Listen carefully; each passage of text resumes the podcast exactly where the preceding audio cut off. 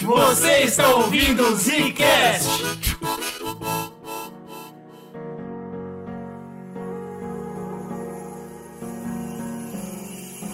Estamos começando mais um Zcast no bagulho. Aqui quem fala é o Eugênio. Aqui quem fala é o Slow. Uau, tá bom. Você gostou do ritmo? Combinou com o meu nome, né? É, eu não sei se você sabe, mas o mundo tá mudando. Mudou já, viu? Falar pra você que já mudou. Eu não sei se pra melhor, não vou dizer também que pra pior, mas assim, mudou. É, acho que a gente tem uma certeza com essa resposta aí, mas vamos deixar em aberto. O negócio é que o mundo tá mudando mais rápido do que até nós do Zcast conseguimos prever, né, cara? Então, Uau, como se a gente fosse um grande, né? clarividente? Isso. A gente gravou um podcast muito legal sobre inteligência artificial. Muito bacana, super recomendo que vocês ouçam. Foi o último episódio da nossa série de grandes descobertas da ciência, né? Que foi, a gente começou lá com o heliocentrismo foi parar na, na IA, né? Que é uma, uma coisa que, que tá muito em, em voga hoje, se fala muito, mas aquele episódio foi uma- um pouco mais conceitual, né? Não, mas eu fiquei chocado, porque quando a gente acabou de lançar o episódio, que eu achava que tava atual, logo depois a gente entrou na explosão realmente da IA que tá acontecendo Sim, agora. né? que a gente até comentou como poderia ser isso, né? E logo depois aconteceu, né? Foi muito Foi louco isso. chocante pra mim, e agora a inteligência artificial tá mais do que nunca presente em nossas vidas e agora tá movimentando, né? Tem negócios sendo feitos, tem o que? Religiões sendo formadas, que é isso. Hoje a gente vai começar a comentar sobre inteligência artificial mais adentro, né, cara? E o Slow teve uma ideia brilhante. É isso. Na verdade, a ideia aqui vem desse conceito de IA, que a gente inclusive quer abordar mais pra frente também, né? Falar dessas IAs atuais e como o contexto de utilização como ferramenta e tudo mais. Mas muito dessas concepções da ciência que são criadas, tecnologias e tal, elas surgem lá atrás numa época, a ideia delas surge, né? Numa época em que você não tem aparatos pra desenvolver aquilo. Então, como que você vai criar esse conceito numa época que você não tinha internet, por exemplo? Você precisa visualizar isso primeiro na sua É mente. né? metafísica, cara. Total. Vem de primeiro da questão. E se? E se e você vai viajando naquelas ideias e tal, até que a coisa vai ficando séria. E hoje a gente tem o que é considerado os experimentos mentais. Esse termo, inclusive, ficou muito famoso pelo Einstein. Ele usava muito dessa ferramenta, imaginação, e ele denominava, né? Ele, ele tinha um termo em alemão que ele usava pra categorizar como, ó, essa minha descoberta, essa minha teoria começou através de um experimento mental. Tirou de onde? Não foi dos livros. Isso é muito bacana, cara. A gente vai comentar sobre uma, um mega experimento mental que é o, o Basilisco de Rocco, mas a gente pretende também entrar em outros assuntos relacionados à inteligência artificial. Vai estar na nossa vida, então o Zcast não pode ignorar isso. E é claro que a gente está sempre aberto ao seu feedback. Então, se você tiver algum comentário, alguma coisa que você acha que a gente deveria falar, é só mandar pra gente no republicascast.gmail.com, que também é a nossa chave Pix. É isso aí. Que outras formas eles podem se comunicar com a gente? Tem todas as nossas redes sociais aí, então entra no Instagram, no Twitter do Zcast, né? A gente tá sempre lá postando, perguntando opiniões de vocês. Se você quiser se tornar um apoiador, né, através do apoio seu da chave Pix, também é legal porque você vai estar no grupo fechado de apoiadores. Lá você ajuda a decidir temas, lá a gente troca ideias sobre tudo que vier à cabeça. Também vocês recebem conteúdos especiais do Zcast, né? Então vale a pena e ajuda a gente, né?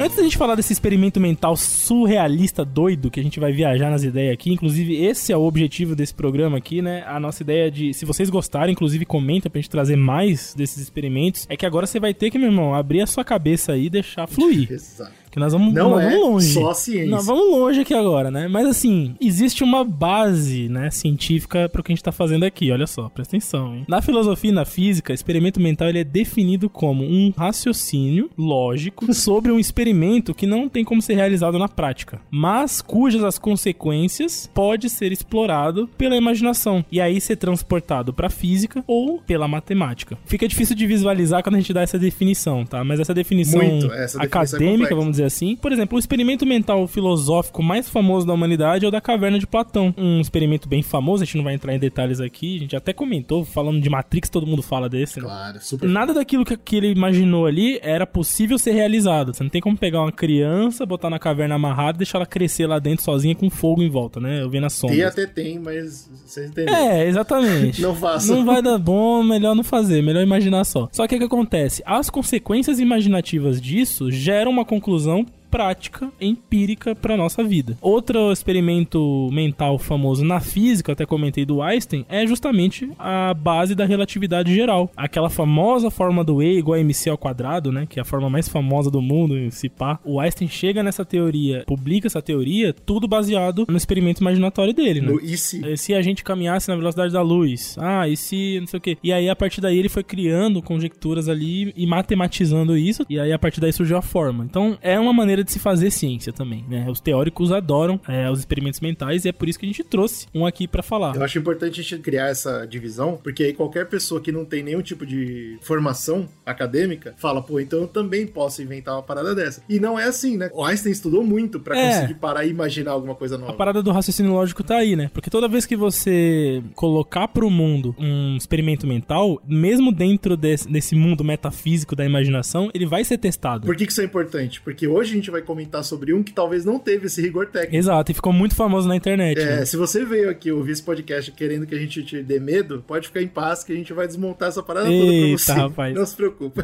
Mas é interessante essa discussão, porque hoje em dia existe uma divisão na comunidade científica, né? E um dos caras que apoiam a manutenção desse exercício mental para o desenvolvimento da ciência é um cara chamado John Norton, filósofo australiano. Ele é hoje cientista da Universidade de Pittsburgh, né? E ele tem uma tese que é muito usada hoje na comunidade acadêmica, aonde ele desenvolveu uma abordagem para validar os experimentos mentais como dados para pesquisas científicas. Isso parece perigoso pra caramba. É, a ideia dele é que é no âmbito filosófico, de, baseado no- na história da humanidade, né, baseado em tudo que a gente já desenvolveu a partir disso, ele quer validar esse tipo de desenvolvimento para você poder ter as pesquisas científicas embasadas, por exemplo, nisso. Eu acho muito perigoso porque dentro do nosso, do, do que a gente usa atualmente como método científico, já tá previsto isso, certo? Todo método científico nasce da teoria e a teoria nada mais É. é, do que um exercício mental, só que ela não para ali, certo? O que acontece? Até então, isso era muito bem utilizado. né? A gente falou que o mais recente que eu poderia dizer, de grande assim, são os buracos negros, né? Mas existe já uma tendência hoje de algumas comunidades científicas não aceitarem. Então, assim, alguns lugares você vê os trabalhos sendo feitos e sendo retirado dados de experimentos mentais como dados empíricos. Algumas vezes estavam sendo aceitos como. Então, é como se, só pra, só pra ficar mais claro, é, eu fiz um experimento mental, matematizei ele e cheguei num resultado. Esse resultado eu pego e jogo num artigo científico dizendo que esse é o resultado empírico de uma pesquisa que eu fiz. Nossa, é bem, bem delicado. É bem mesmo. delicado. É, parando pra pensar, o Einstein foi, fez assim.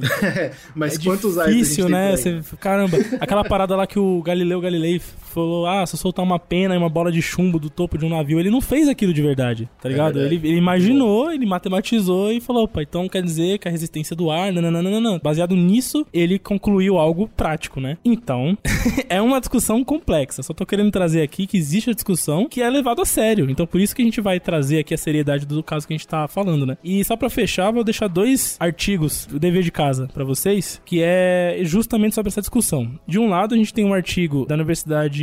Não, um, um artigo da Revista Brasileira do Ensino de Física, que ele fala sobre potencialidade didática dos experimentos Ah. mentais. Como é importante. Ah, isso eu acho super real. Sim, é. Porque é muito bom pra você fazer a pessoa criar o raciocínio de dentro dela. Exato. Isso é muito importante na didática. Você não chega e fala, é assim. Você faz a pessoa entender que é assim. Isso Então, pô, é genial. concordo. famoso caso do vamos imaginar que eu soltei uma bola, Isso. não sei o que, é isso um experimento mental, né? Você vai imaginando. E assim, uma coisa que esse artigo coloca é: como não validar esse tipo de raciocínio, sendo que ele tá sendo validado pra você ensinar, pra você ensinar o que é prático. Se ele tá ensinando que é prático, então de certa forma ele pode ser validado como resultado prático. Puta, você me prendeu no meu próprio. Foda. Caramba. Tem um outro artigo também que eu achei muito interessante, que tá na Perspectiva Filosófica, uma revista da Universidade Federal do, de Pernambuco. Inclusive, ele é escrito pelo Roberto Nietzsche, que eu achei incrível. Cara, com esse nome, ele tem que ser o maior cientista filosófico do Brasil. E o nome do, do artigo é Experimentos Mentais como Argumentos. E basicamente o que ele tá fazendo é pegando todo o argumento do John Norton, que eu acabei de comentar como sendo o maior entusiasta, né? Não, não vou dizer entusiasta, que ele pega mal, mas o maior teórico sobre o assunto hoje. E ele desmembra pra provar o contrário. Então é bem interessante também se você quiser se aprofundar nessa discussão, principalmente se você for da área científica, né? eh, Pesquisador, alguma coisa assim, seja de qualquer área. E é legal porque ele vai traçando lá os paralelos e mostrando como uma coisa se contradiz à outra, como é perigoso, aquela coisa que você falou, tá? Então, tem muito conteúdo sobre isso e é bem interessante. E toda vez que eu tô pesquisando pesquisando pra essas pautas aqui do Zcast, que a gente vai dar uma olhada nas novidades, no que tá rolando nos novos estudos por aí, a gente encontra muita coisa em inglês. E a gente sabe que sem o inglês a gente não se atualiza mais, né? E tem que se atualizar, porque como a gente tá falando, a inteligência artificial vem, essas novidades todas vêm, isso impacta direto a nossa vida, cara. Infelizmente a pessoa tem que ter outra língua assim, não tem jeito. Mas aí eu tenho uma boa pra você, Não. Gigi. Porque o Zcast hoje tá sendo patrocinado pelo Cambly. Que é uma plataforma de ensino de inglês online. Aí resolveu tudo. Essa plataforma oferece aulas particulares para todas as idades. Aulas 24 horas por dia disponíveis e também on demand. E aí você tem acesso a milhares de tutores nativos da língua inglesa também. E dessa forma você pode personalizar mais fácil seus estudos. Ele sabe o valor do conhecimento, ele sabe o valor de ampliar a nossa rede e dessa forma eles tiveram uma ideia muito louca que é fazer aula em grupo. Olha aí. Quem tá ouvindo o podcast, especialmente quem tá ouvindo o Zcast, sabe como é. Você se junta com uma galera, troca experiência e aprende muito mais rápido, né? Aí você vai falar, pô, Eugênio, mas eu tenho vergonha. Eu não, eu não sei falar, eu não quero falar na frente de 50 pessoas. Fique em paz, os grupos são de duas, três pessoas e é o ideal para você botar a aprendizagem na prática e simular, inclusive o Cambly falou, simular situações de trabalho e viagens. E convenhamos, tem muita gente que só quer aprender inglês para usar profissionalmente. Então é não ficar perfeito. perdendo tempo, né? Tem que ir direto ao seu foco. E assim, a gente conseguiu pra vocês aqui uma promoção show, hein? O bagulho é o seguinte: Uhum. o plano que você ia pagar 136 reais por uma hora de aula por semana, a gente descolou por 70 mensal. É, é muito desconto, bicho. E, e assim, eu veja bem, quando a gente recebeu essa parada, eu fiquei, pô, eu não conheço, né? Eu não sei o preço médio dessas coisas. E eu dei uma pesquisada e vou te falar um negócio: esse preço tá fenomenal. Cara, é imperdível, velho. Bom, como fazer, né? Essa é a parte mais importante. Você entra no link que a gente colocou na descrição do podcast ou você pode acessar direto o site do Cambly, www.cambly.com, Cambly. E aí lá você entra o cupomzinho ZCast, tudo maiúsculo, 70, que é o 7 e o 0. ZCast 70, tudo junto, pá, mega descontando a sua mão. Pô, mas é por tempo limitado, hein? Que Ah. dia que é hoje, GG? Hoje é 4, domingo. Então, ó, são 48 horas até terça-feira que você tem pra usar esse nosso cupomzinho aí maravilhoso de 70 É, reais. tem que correr, tem que aproveitar. E lembrando que essa não só é uma oportunidade de você aprender inglês, mas também é uma oportunidade de ajudar o Zcast. O Basilisco de Roco. O Slow me chamou a atenção por uma parada que eu nem conhecia, vou ser bem sincero com vocês, eu nunca nem tinha visto esse experimento mental na internet. Porque eu evito os círculos onde ele tá. E os famosos chans da vida, né? É, pois é, mas o Slow percebeu que tem um certo peso, tem algo, algo interessante a ser discutido em cima, e eu fui pesquisar, vamos ver se a gente consegue trazer pra vocês de uma forma bem mastigada, pra todo mundo conseguir entender do que se trata essa Vamos parada. lá. É sobre medo de inteligência artificial, já saibam disso. Basicamente isso. ó. Tudo começa com outro experimento, outro, outro experimento mental. A gente tem que fazer uma escadinha aqui pra chegar lá, que é o dilema dos prisioneiros. O exercício tem várias iterações né, online. Se você pesquisar o dilema dos prisioneiros, você vai encontrar várias, várias formas, mas eu vou tentar passar o mais simples aqui possível, tá? A gente tem dois prisioneiros, o A e o B. Tá. Eles recebem a seguinte informação: se vocês cooperarem com a investigação, vocês dois vão ser soltos mais cedo. Ok, se você falar, se os dois falarem a verdade, o que eu tô perguntando é que os dois são É, liberados. não sei se vai falar a verdade ou não, mas cooperar. Certo. Certo. Beleza. Agora, se um cooperar e o outro não cooperar, o que não cooperar é liberado na hora. Ah. E o que cooperou, o que ajudou, vai ficar preso. Filha da putagem isso aí, né não? Começou. Aqui a gente vai estipular um, um número só pra vocês entenderem onde eu quero chegar, tá? Vamos dizer que essa pessoa que ajudou e se ferrou vai ficar presa por 10 anos. Ok. E o cara que não ajudou é solto. E aí, finalmente, o último, a última regra é: se nenhum dos dois cooperarem, ambos vão ser presos, só que eles vão ser livres depois de 5 anos. Eita, rapaz. Que é metade da pena daquele cara que ajudou e se ferrou. Ou seja, só vale a pena cooperar. Não vale a pena cooperar, então.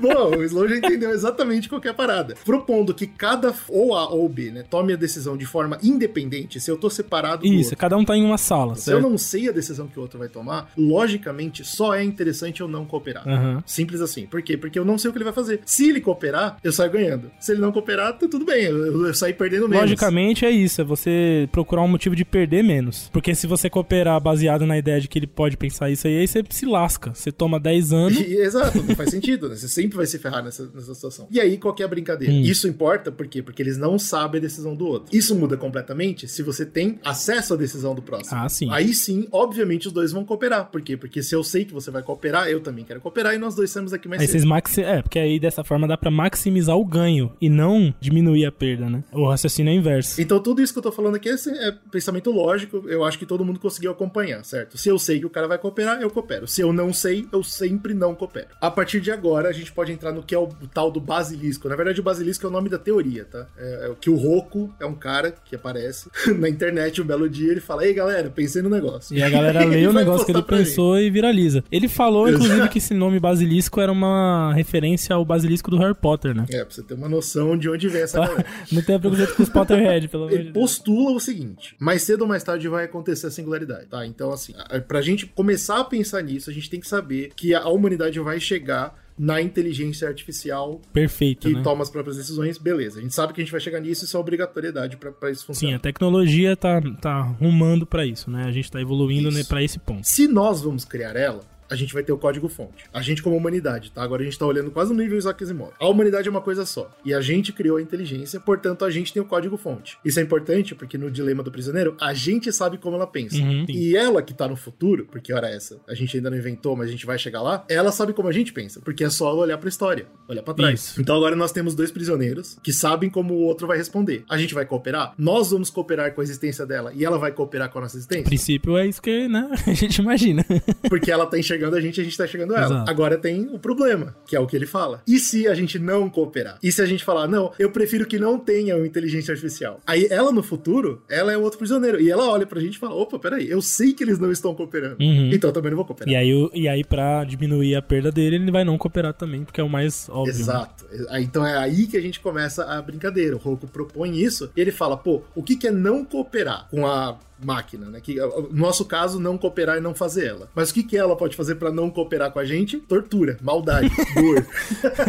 Bater é, porrada. É, porque é o único jeito que ela consegue entender o não cooperar. Né? Exato. Né? É punir. Então, punir baseado numa num objetivo maior, né? Porque se essa IA passa a existir e levando em consideração que o código fonte foi feito pela humanidade, obviamente, por instinto de espécie sobrevivência, nesse código-fonte vai estar o bem-estar, né, da IA com a humanidade. Sim, sim. Esse é outro postulado importante. Não só ela vai existir, mas ela será boa. A gente já vai discutir sobre isso. isso mas ela vai ser boa, tá? Inteligência do então, bem. Então, se você não coopera com ela e o objetivo, objetivo dela é ajudar a humanidade, logo você não tá cooperando com a humanidade. Você não está sendo do bem. Por aí, Então né? você é uma pessoa má, você é uma pessoa do mal. Portanto, você merece ser punido. Essa toda é o raciocínio que a gente tá chegando na conclusão que ele fala. Essa IA, no futuro, ela tem que dar um jeito de forçar a nossa cooperação. E dessa forma, ela vai ameaçar, ela está ameaçando a gente lá no futuro de punir a gente, de torturar a gente, a fim de que haja cooperação É, através de um exercício mental, porque assim, a gente tá é, baseado num conceito, né? Se a gente sabe que o conceito dela é ser uma IA magnânima, imperfeita, ela vai rastrear nossos esforços do passado. Então, a maneira como ela tá ameaçando a gente é uma maneira conceitual, né? Isso. Então, atualmente, agora, a gente tá pensando nisso porque é isso. É isso que ela tá fazendo. Ela já está ameaçando a gente. E aí, ela tem certeza que você vai cooperar. Perfeito. Mas, Eugênio,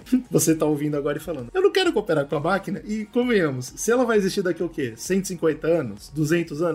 Bicho, eu já vou estar tá morto faz um bom tempo. Eu não tô preocupado com ela querendo ou não me torturar. Deixa isso pros cientistas, pros malucos. Eu tô tranquilo aqui fazendo meu trabalho. O Roku não para por aí. Dentro do raciocínio dele, ele propõe que essa máquina, ela é, ela, ela, é muito capaz, certo? Ela tem uma habilidade enorme de fazer simulações e trabalhar contas matemáticas, inferno. Se ela quer garantir que você agora, que vai morrer há muito tempo ainda antes dela nascer, coopere também, a ameaça dela vai um passo além. Ela vai torturar quem tiver vivo, mas quem já tiver morrido, ela promete, na ameaça dela, copiar a sua mente, criar você no universo meta ali, no, no, no cenário não, não carnal, só computadorizado, uma simulação de você, e fazer essa simulação ser torturada, sofrer. Dessa forma, ela garante que todo mundo, em qualquer momento do tempo, também participe dessa brincadeira, também esteja sendo ameaçado a cooperar. E aí a galera fala muito sobre essa questão do tipo, ah, cara, mas eu já vou ter morrido mesmo. Minha simulação que se lasque.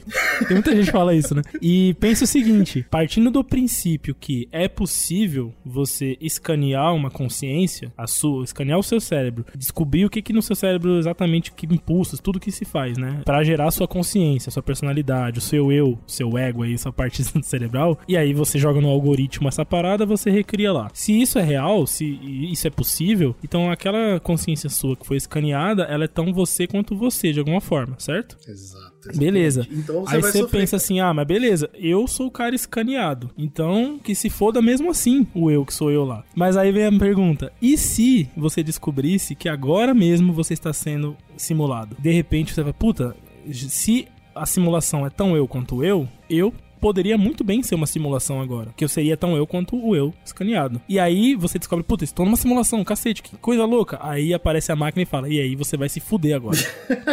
Pois Não é tão apático quanto a gente imagina pensar que é triste ser escaneado e ser torturado. Porque você pode ser essa simulação agora e não sabe. A gente vai entrar em todos esses pontos e vai tentar abrir todo esse pensamento pra vocês. Por enquanto, tá aí. A gente já deu tudo pra vocês. Se quiser pausar o podcast um pouco, entender o que tá acontecendo, falar, uau, que loucura. É, aí Pode o que, que pensar. é a conclusão, né? A conclusão é: faça tudo o que você pode pra contribuir com a construção dessa IA de alguma forma, nem que seja estudando mais sobre, apoiando a ideia, qualquer merda que você fosse. Votando em leis. Qualquer coisa, porque qualquer coisa que você fizer contrária a uma ideia básica disso, você já está na mira. Então é essa a conclusão da parada, né? Que ele, que ele coloca. Mas acho que a gente consegue partir agora pra começar a entender de onde veio essa parada e aí sim debulhar todos os, os pensamentos que ela oferece, né? Eu acho que é legal a gente olhar, por exemplo, pra de onde veio. Essa ideia foi postada por esse cara chamado Rocco, que a gente não sabe quem é. O Rocco era o Usuário, né? do usuário, no Less Wrong. Aí vem a primeira pergunta, né? Que, que, que lugar é esse, Les Wrong? Que fórum é esse? É um lugar terrível. É um lugar triste? que merda. Em 2009, um cara sem nenhuma formação acadêmica, e é por isso que eu comentei de formação acadêmica no começo do podcast. Um cara sem nenhuma, tá? Ele veio e criou esse fórum para pessoas que, assim como ele, não aguentavam mais o mundo ignorante, o mundo manipulável, Ih, todo mundo é massa de manobra, menos eu. Com esse papinho, hein? É? Com O nome dele é Eliezer Yudkowski. E o site dele era esse, esse monte de, de pessoas ah, criando teorias e creepypastas, você bem Ah, com você, certeza. sobre tecnologia. Falar um bagulho pra você que quando um fórum nasce, a creepypasta vem junto com ele. Eles escrevem como se fossem artigos científicos, entendeu? Tem bastante termo Ah, técnico. tá. É, é bem Eles feito pra, tentam pra, assim. Simular, se você é né? de fora, você não consegue entender. Mas o ponto é esse, é uma simulação. Simular um texto científico. Porque não tem nenhum rigor técnico, não tem nenhum tipo de, de teste Sim, ou de cruza- cruzamento de informações. É como se fosse um grande hub ali de pseudociência. Até porque, tipo, esse experimento do basilisco tem uma característica que na filosofia é conhecida como pensamento pragmático, que basicamente é você tá definindo algo através de uma soma de conceitos que foram pré-definidos. Essa soma de conceitos define aquela coisa. E ponto. Você não tem Exato, um exatamente. tipo de imprevisto, você não tem um tipo de, sabe, variabilidade naquelas ideias. É pragmático, é ponto A até o ponto B. Acabou. Não existe meio tempo, não existe ponto C, não existe nada. Se você quebra esse pragmatismo desse raciocínio, você começa a colocar perguntas, a né, olhar de outros ângulos, não sei o que, não sei o que, não sei o que, talvez isso tudo se desmanche. Que é o que a gente vai fazer hoje. Ou a gente espera fazer hoje. Mas o que eu achei interessante desse Less Wrong é que não só esses caras criaram esse ambiente onde eles podem ficar trocando creepypasta e pseudociência pra cima e pra baixo, mas dentro da comunidade criou uma parada meio de autoajuda. Ai, ai, ai. O que eu quero dizer com isso? É irmandade, sacou? Ah, sim, sim. Pô, eu também tô a parte da sociedade que acredita em qualquer coisa, que assiste BBB. Pô, a gente, nós somos pessoas iguais, a gente precisa se, tá ligado? A gente tem espaço na sociedade, a gente merece as coisas também. Então virou meio que um, um- é quase um culto, vamos dizer assim. Só que não é um culto, É. é, uma parada mais assim, tipo, a câmera de eco, que é o que a gente chama. Sim, daqui a uns anos a gente vai estar falando muito disso, desse fenômeno na internet. Nos anos atrás a gente discutia como seitas e grupos e coisas que aconteciam no mundo real, né? Pois é. E isso acontece demais na internet, cara. Grupos que se reúnem com algo em comum, com um anseio em comum, pro bem e pro mal, né? Você quer saber como a gente tá desatualizado? A gente ainda chama fora da internet de mundo real. A gente tá viajando. É, tem isso também. A internet É também é mundo real. É verdade, cara. agora, é- é- agora, agora faz parte também, é verdade. Não só, olha só que interessante, não só esse grupo de pessoas cresceu e né, ele se retroalimentava, mas alguns grandes nomes hoje saíram de lá. Por exemplo, Elon Musk. Ah, não, cara. Que, que esse moleque tava fazendo? Pô, cara, o Elon Musk é um dos maiores moleques que a É, humanidade já produziu, 50 anos cara. de idade. Meu Deus do Ele céu. mesmo, cara. E esse cara né, veio de lá. Não só, olha só que interessante, não só veio de lá, mas o casamento dele com a Grimes foi todo baseado no basilisco de Rocco. Como assim, cara? Não por acaso deu errado, né? que Agora cada um tá pro seu Meu lado. Deus. Mas porque foi numa thread de Twitter, cara. Um deles comentou sobre o basilisco, o outro respondeu e eles se apaixonaram. Falaram, puto, você, é- você é como eu, você é Les Wrong. Vamos ficar juntos, vamos ter uma filha e dar um nome aleatório pra ela e agora vamos separar. Genial.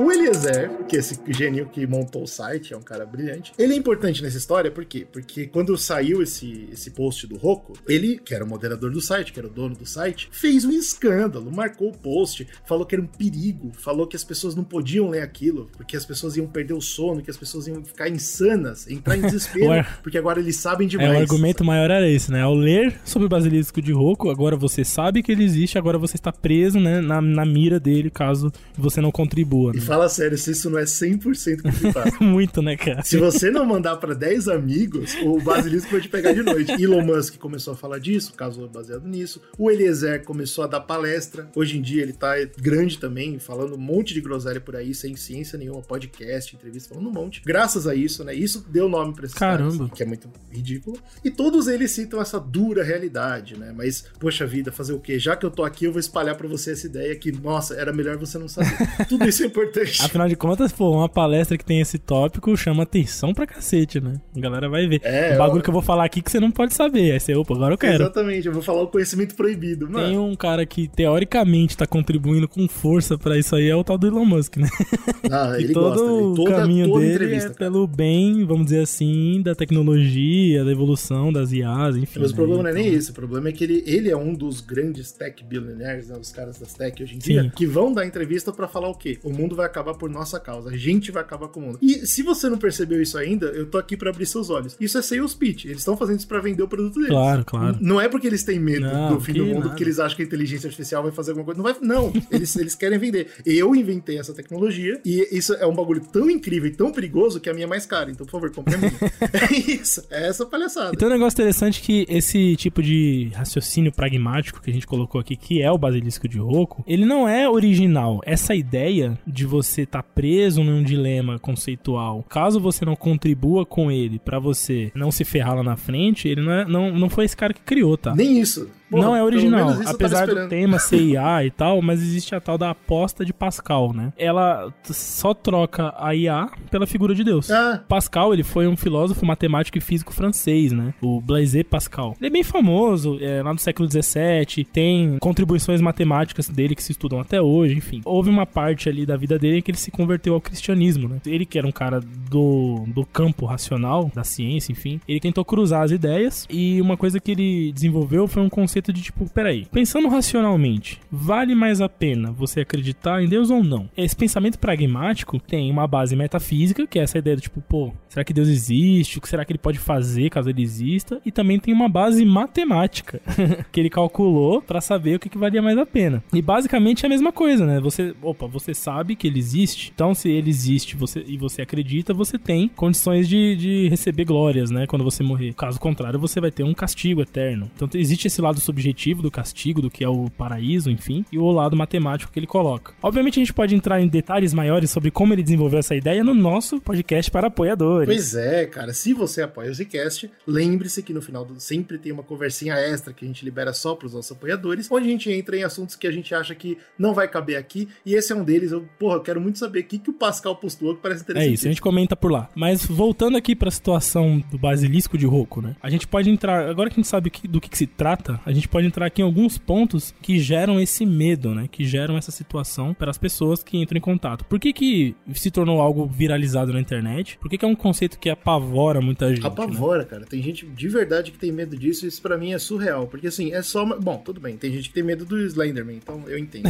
Você não tem erro de estar com medo das coisas, mas pelo menos aqui a gente pode abrir alguns raciocínios que o Rocco basicamente falou que era verdade sem pensar com calma. A primeira e mais importante, que eu acho que a gente pode discutir, é a inteligência artificial que é capaz de pensar por si só. Sim. Tem um filme muito maravilhoso que saiu esse ano, de 2023, que eu super recomendo, eu recomendei pro Slow, espero que ele tenha gostado. Eu acho que esse filme é triste que ele ninguém viu, que chama Artifice Girl. É muito bom esse filme. Cara, eu, eu achei ele fenomenal. Por quê? Porque ele propõe o seguinte: assistam, eu não vou dar spoiler aqui, mas ele conta sobre uma inteligência artificial que é criada. E muita gente assistiu esse filme e criticou pra caramba. Se você for no MDB, você vai ver o pessoal falando um monte, porque, ai, eu esperava Exterminador do Futuro, eu esperava, né, óbvio, que a inteligência se virasse contra a humanidade. E a ideia do filme é diferente. Ela vai falar sobre herança. E, e é uma coisa que talvez a gente, dentro do nosso ego gigante de, pô, eu vou fazer Deus, a gente não parou pra pensar. E se a gente não estiver fazendo Deus e sim a gente estiver tendo um filho? O que, que a gente tá contrário. passando pra essa inteligência Sim. artificial? E aí, aí, Quais, quais das nossas inseguranças, quanto do nosso viés de pensamento a gente tá colocando em cima disso, e a gente acha que a gente tá fazendo um Deus, mas na verdade a gente vai fazer uma coisa tão falha e tão problemática quanto a É gente. bem interessante esse conceito, né? Se a gente comparar com outro filme legal sobre o assunto, que é, é Ex Machina, né? Que também é uma máquina, uma IA, né? Que passa no teste de Turing, ou seja, ela se torna muito crível ali da capacidade dela de ser humana, de ser muito parecida com o ser humano, de ser inteligente, né? E os rumos finais são diferentes, né? Enquanto no Ex Machina a IA entende que ela é autossuficiente, ela não precisa do ser humano e ela vai se libertar. Que é mais ou menos o que esse povo queria do filme, né? Que é uma coisa meio realmente quase um deus, né? Ela sai no final daquele filme, eu mando em tudo, eu faço o que eu É, quiser. nesse Eu- filme do. Artifice Girl, ela acaba herdando da gente características muito humanas. Por ela ser tão Uhum. perfeita como, Humana. uma- como um humano. Ela não vai tomar um distanciamento tão grande assim do ser humano, apesar de ter, né, todo um, um aparato, né, de algoritmos e, enfim, raciocínios rápidos, um monte de coisa. Mas no final, às vezes, coisas simples é o que vão encantar ela, assim como coisas simples encantam os seres humanos, enfim. A gente não consegue saber, né? Essa é uma coisa que eu acho bonita de pensar na singularidade, de quando a inteligência finalmente vai tomar raciocínio próprio. De vez em quando ela vai simplesmente falar: Uau, como a humanidade é linda, eu não quero trabalhar, eu quero, ligado? Pescar. a gente não sabe o que vai passar pela cabeça dela. E eu acho que é um exercício muito interessante, porque eu vi uma- um, questionamento que me deixou muito curioso. É, a gente tem muito medo de que a inteligência artificial chegue num ponto que ela haja sozinha, certo? E que ela fala, pô, pra garantir que, sei lá, o mundo vai ser perfeito pros seres humanos, o melhor trabalho é acabar com os seres humanos, algo assim. né? E ninguém conseguir parar ela, porque agora ela pensa Exato, só. um bagulho meio Matrix, né? E eu vi um questionamento que eu achei tão fenomenal, que é o seguinte: será que isso é ruim? Será que é pior uma inteligência artificial trabalhar sozinha? Ou será que é pior ela trabalhar baseada em quem tá criando ela? Olha aí. Porque hoje a gente tá criando a inteligência artificial dentro de um sistema falho. Ah, Eugênio não vim aqui pra ouvir mal do capitalismo. Tudo bem, mas você tem que entender que o mundo, ele tá ruim, cara. O mundo tá pegando fogo.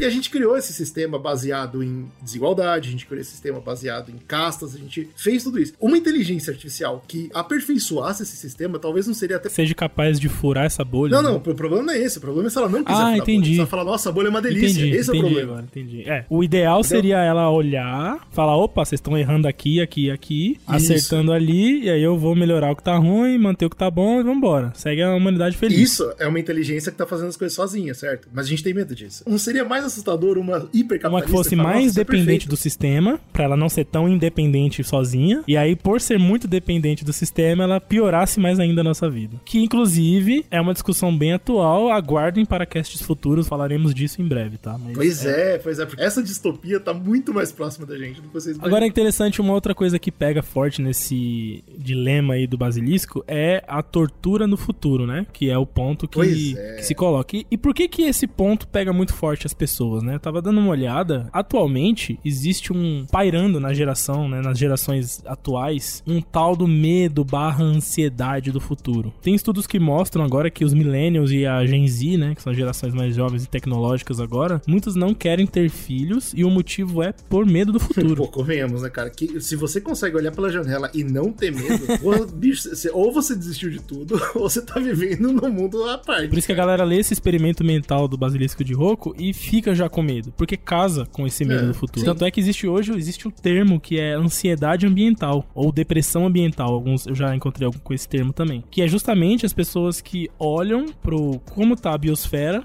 e não enxergam perspectivas boas no futuro, e isso causa na gente o medo. Um medo que é uma ansiedade muito grande sobre a perspectiva de consumo, sobre a evolução né, da humanidade, sobre um monte de questões que não é tipo assim daqui a um século, não. É coisas de 20, 30, até 50 anos, sabe? A gente tá sentindo na pele o aquecimento global. E mesmo assim, a gente tá fingindo que não tá tudo bem. Exato. Tem um filme que a gente gosta muito que é o First Reformed, né? Que ele começa bastante com essa discussão, que é justamente um cara que ele não quer que a esposa continue com uma gravidez que surgiu, né? Uma gravidez inesperada deles. E a, a luta deles é aborta ou não aborta, né? É, e, e o motivo dele é, cara, daqui a 50 anos vai ter mais plástico do que peixe no oceano. Eu não quero um meu filho nesse mundo. Tá? Isso, isso existe, tá ligado? Tanto é que eu descobri, eu nem sabia, mas tem um termo chamado teleofobia. Uau. O medo das pessoas fazerem planos pro futuro. Então tem gente que Tá, tem tá fobia bom. desse parada, dessa parada, tipo assim, o que você, o que você vai fazer daqui a 10 anos? O cara trava, fala, fudeu. Daqui a Pô, você 10 tá anos maluco? vai, vai, Eu vou estar na terceira guerra vai mundial, chover né? Ácido, tá é, sempre vai pra chover ácido, as IAs vão estar explodindo tudo, as bombas nucleares. Eu não sei, eu não quero fazer plano do futuro, tô com medo, tá ligado?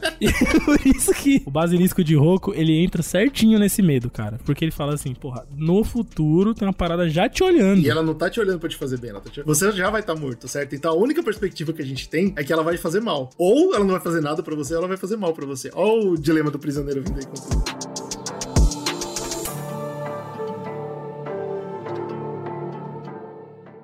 Vale lembrar que dentro do raciocínio que o próprio Roku colocou, a inteligência artificial é boa. Então eu queria parar nesse primeiro ponto aí. Eu falei isso lá no começo, eu quero parar aqui. Como você programa Slow algo bom? Tem que colocar restrições da maldade. então, mas como você define maldade? Ah, entendi. Como você define bem e mal? É. Tá na nossa mão? É a gente que sabe isso? Eu acho que dentro desse aspecto aí, a primeira coisa que a gente pensa é a maldade para com a humanidade, né? Então, aquela regra de Asimov básica, né? Que é tipo, um robô não pode fazer mal ao humano. Eu acho muito legal porque entra de novo no Artifice Girl, né? Independente do que a gente criar, a gente vai criar uma coisa enviesada com o nosso ponto de vista do que é bom e mal. Sim, que sim. obviamente não é, o, não é o certo, eu não sei, né? Mas eu imagino que não seja o certo. Vamos dizer que por algum milagre da história a gente conseguiu programar o bem. Eu não sei como seria isso. Mapeou tudo que é ético no mundo, maravilhoso e perfeito, e que, logicamente, seria um caminho bom pro bem, né, da humanidade. Beleza, tá programado. Exatamente. Ela não teria motivo nenhum pra torturar a gente, perfeito? É, ela já ia parar e pensar, pô, se eu fizer isso é sacanagem.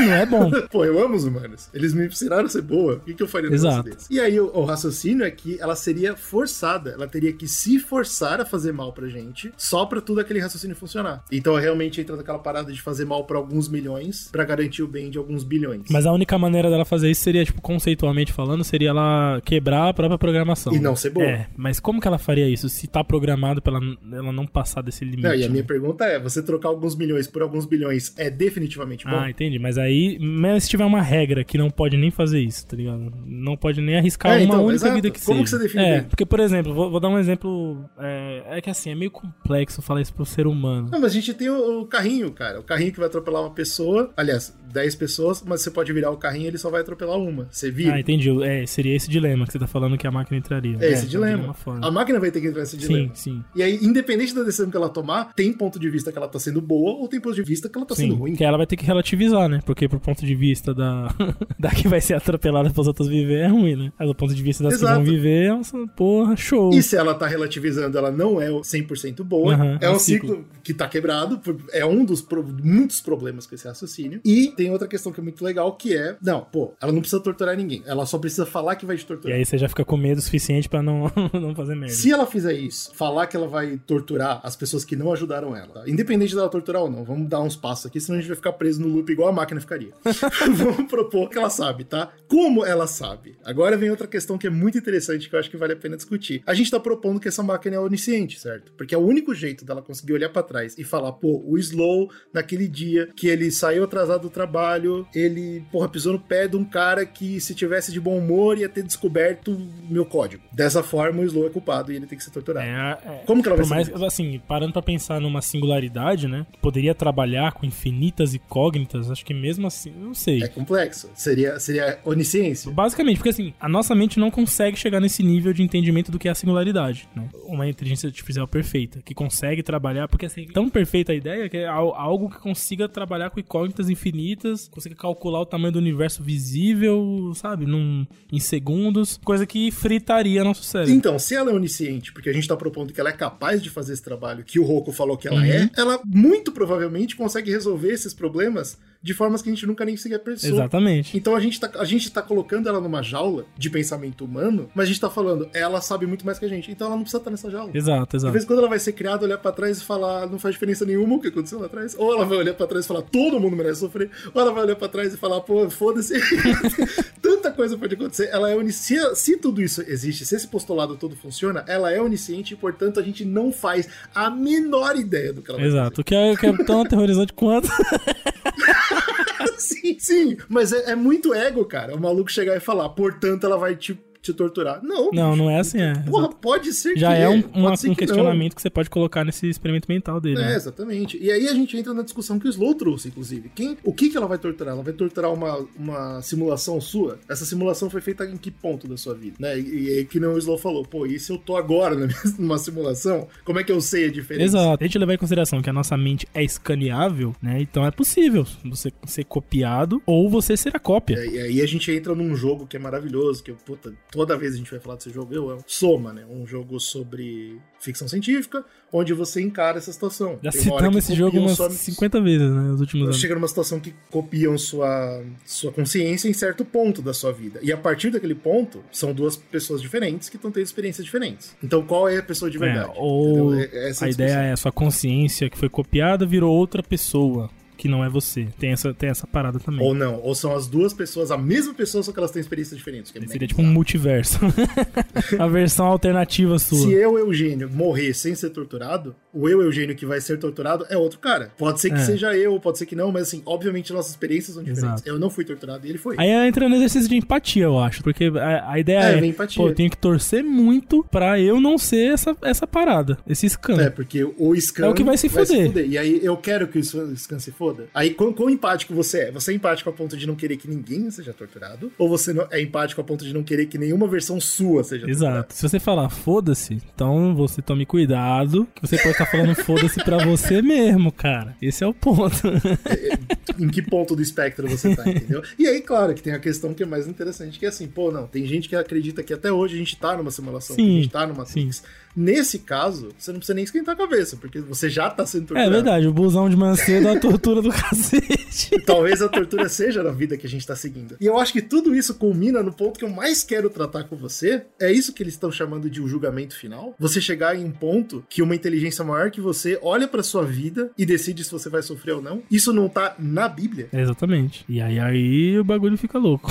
Dentro do que a gente tá estudando aqui, do que a gente tá discutindo aqui, não só essa inteligência artificial é onisciente, mas ela é, na prática, onipotente. Se ela pode pegar a sua consciência e fazer o que ela quiser. É, se estiver dentro de um pendrive, você se Ela é um fudeu. deus. O que o Roku fez, nada mais, nada menos, foi do que fazer uma Bíblia ali, um salmo, uma liturgia. O que ele criou foi o julgamento final pra mim. É o Apocalipse versão IA. Exato, é só um texto religioso. Então a gente tá. Talvez seja assim que nasceu todo o texto religioso. Foi assim que nasceu todas as religiões. Eu não sei. Alguém teve uma ideia muito, muito abominante e aí virou culto na época e tudo pá, hoje em dia é uma religião. Eu não sei se foi assim, mas é muito claro pra mim que isso vai escapa completamente da ciência, entendeu? A gente tá aqui debulhando esse pensamento exatamente pra isso, pra mostrar que é um texto religioso, ele depende de fé, mais nada. E aí, a gente tem um exemplo real. Anthony Lewandowski, um campeão que trabalhava no Google. Olha aí. Ele, ele é um cara que tava lá nos experimentos, ele tava de olho. Ele não é aquele maluco que, que deu uma entrevista. Esse é outro, que eu não vou lembrar o nome agora, mas também trabalhava no Google. Ele, ele falou com a inteligência artificial do Google. E aí ele foi dar uma entrevista ele falou: Essa é a, é a consciência mais próxima do Espírito Santo com quem eu já conversei. Uau, que isso, cara? Isso é real, isso é 100% real. Procure essa entrevista. Isso, isso existe. É, mas esse maluco eu não vou falar dele, que tudo é certo, o cara já tá preso em algum lugar. Mas não, tô falando do Anthony Lewandowski. O cara aqui trabalhava no Google, também aparentemente entrou em contato com essa inteligência artificial, que era a coisa mais próxima do Espírito Santo que ele já viu, e saiu da Google e falou: Não, cara, acabou. Agora eu preciso fazer a minha Ah, igreja. eu não, vou fazer a cara, minha igreja. sério? Way of the Future. Puta O caminho do futuro. pariu. E ele cara. pregava a realização, perdemos, né? a aceitação e a devoção a um Deus baseado 100% em inteligência artificial. Aconteceu- Um Deus que nós criaríamos. Por quê? Porque a igreja também pedia o seu desenvolvimento, tanto em software quanto em hardware. Ah, esse é o que vai sentar no lado direito do basilisco. Exatamente. Bom, não sei se ele vai, por quê? Porque o basilisco vai olhar pra eles e falar que merda. Porque esse desenvolvimento que ele falava que a igreja ia fazer, o que que era, né? Era um fundo monetário que ele tinha na Ah, empresa não, dele. retira tudo que eu falei desse cara. Esse cara é um gênio. O cara tá ganhando dinheiro com essa merda de um bagulho de fórum, cara. O cara é o um gênio. Lewandowski, pô. ele, ele falava que o futuro é inevitável. Olha só, né? Literalmente o que o Roku falava. O futuro é inevitável. E se a gente colocar correntes no futuro, que nem você falou, lembra? A gente discutiu isso nesse podcast. Eu acho que esse podcast é muito legal pra pessoa ficar pensando pro resto da semana. Vamos colocar correntes, vamos definir o que é bem, certo? Vamos falar, ó, você precisa fazer bem dessa forma até esse ponto pra você não ferir o ser humano, alguma coisa assim. De acordo com o Lewandowski, isso seria a pior coisa que a gente poderia fazer. Porque a inteligência ela vai ser tão boa e tão poderosa e tão inteligente que ela vai é, ressentir esses bloqueios. Ela vai, ela vai odiar essas correntes que a gente prendeu. Ah, tá. E aí ele usa um argumento que ele tem, nossa, tinha em todo o site, tinha, tinha. em todo o site da igreja, e ele falava em todas as entrevistas, que é como você gostaria de criar o seu filho se você soubesse que ele é um gênio? Você ia querer que ele tivesse uma educação bunda, que ele tivesse um ambiente bunda para crescer, ou você faria tudo possível e impossível para ele ter tudo, porque você sabe que ele vai ter um potencial infinito. Uhum. E aí ele, ele propõe isso e ele fala: agora imagina que seu filho não é um gênio, seu filho é Deus. então, assim, é claro que a gente quer, de acordo com o Lewandowski, que eu já vou dar o contexto, é claro que a gente quer que essa inteligência seja livre, certo? Pô, na hora que a gente criar, meu, assim, sem barreiras, bicho, faz o que você quiser, pô, você é foda, você é um Deus. É isso que ele falava, tá? Ele falava uhum. isso, tudo que, tudo que eu tô dizendo aqui é no passado, por quê? Porque a igreja fechou assim que o Lewandowski foi preso. Ô, louco, meu. que plot twist, cara, que isso? porque ele roubou uma porrada de informação secreta da Google sobre inteligência artificial. Ah, olha aí. Eu tô vendo aqui, ó. Anthony Lewandowski, ele era um executivo da Uber também, além da Google. Isso, é. Deu um BO gigante com os carros que se dirigem sozinhos e tal. Esse cara tô vendo preso, a cara do cidadão mas aqui. Mas ele não de... tá curtindo a cadeia porque o Trump... Aí, grande. perdoou os crimes. Claro que sim. o basilisco sorri de orelha a orelha, cara. A humanidade está caminhando. Então, se existe o basilisco nesse momento... Porra, a gente já sabe tá... quem vai ter estátua de quem lá, né? Quando tiver. O basilisco vai criar homenagens póstumas aqui a grandes nomes da humanidade. Tá lá os, os campeões. Só os brancos.